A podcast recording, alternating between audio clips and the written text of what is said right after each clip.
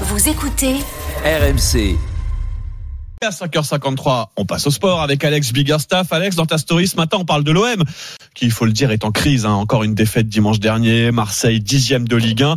Et dans ce contexte, le président phocéen, Pablo Longoria, a accordé un entretien exclusif à RMC Sport hier. Il se confie sur les, les points marquants de la saison de l'OM. Oui, Pablo Longoria a une nouvelle fois montré qu'il était un bon communicant. Le président a abordé tous les sujets possibles et a même reconnu en gros qu'il avait commis des erreurs dans sa gestion et sous-estimé les conséquences tactiques de son changement de coach cet été. Car si l'OM est à l'aise en Ligue Europa, il faut rappeler qu'en Ligue 1, c'est une petite victoire depuis le mois d'août et une des plus faibles attaques du championnat. 12 buts en 11 matchs.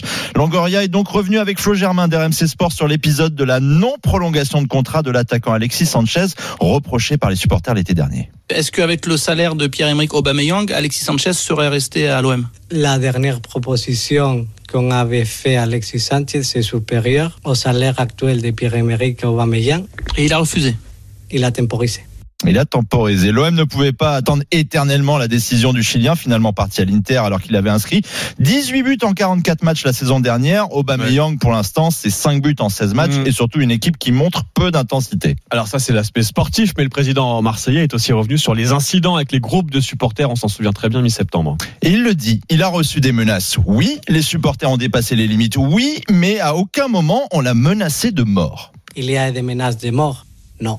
Et dans aucun moment, j'ai dit ces paroles qu'il y a des menaces de mort, que c'est une parole très forte. Mais en même temps, je considère que quel que soit le type de menace d'un supporter à un dirigeant d'un club de football, il ne doit pas être euh, accepté. Ces altercations avaient largement semé le doute sur la volonté du président de rester à Marseille alors qu'une partie de son staff a depuis hein, quitté le navire. Lui compte bien rester contre vents et marées. Ça serait irresponsable, injuste, inconscient et un manque de respect envers l'institution de l'Olympique de Marseille. Fragilisé, je ne crois pas. Fragilisé, je ne crois pas. Ouais. Marseille, longtemps resté, c'est le bon choix. Et tout proche de nous dire maître Yoda Goria. Oui. Très philosophe le président, mais c'est vrai que dans la guerre des étoiles, l'OM en a toujours une d'avance sur le PSG. On verra si c'est bien Longoria qu'il est élu pour amener la paix dans la force marseillaise. Oh, le fil Star Wars d'Alex Pas Biggerstaff. AI cette fois-ci. Oui, hein. c'est vrai, c'est du, fait, c'est du fait maison. Et donc, bah tiens, on va signaler quand même l'entretien accordé par, par Pablo Longoria. C'est une exclue au micro de Flo Germain pour RMC Sport.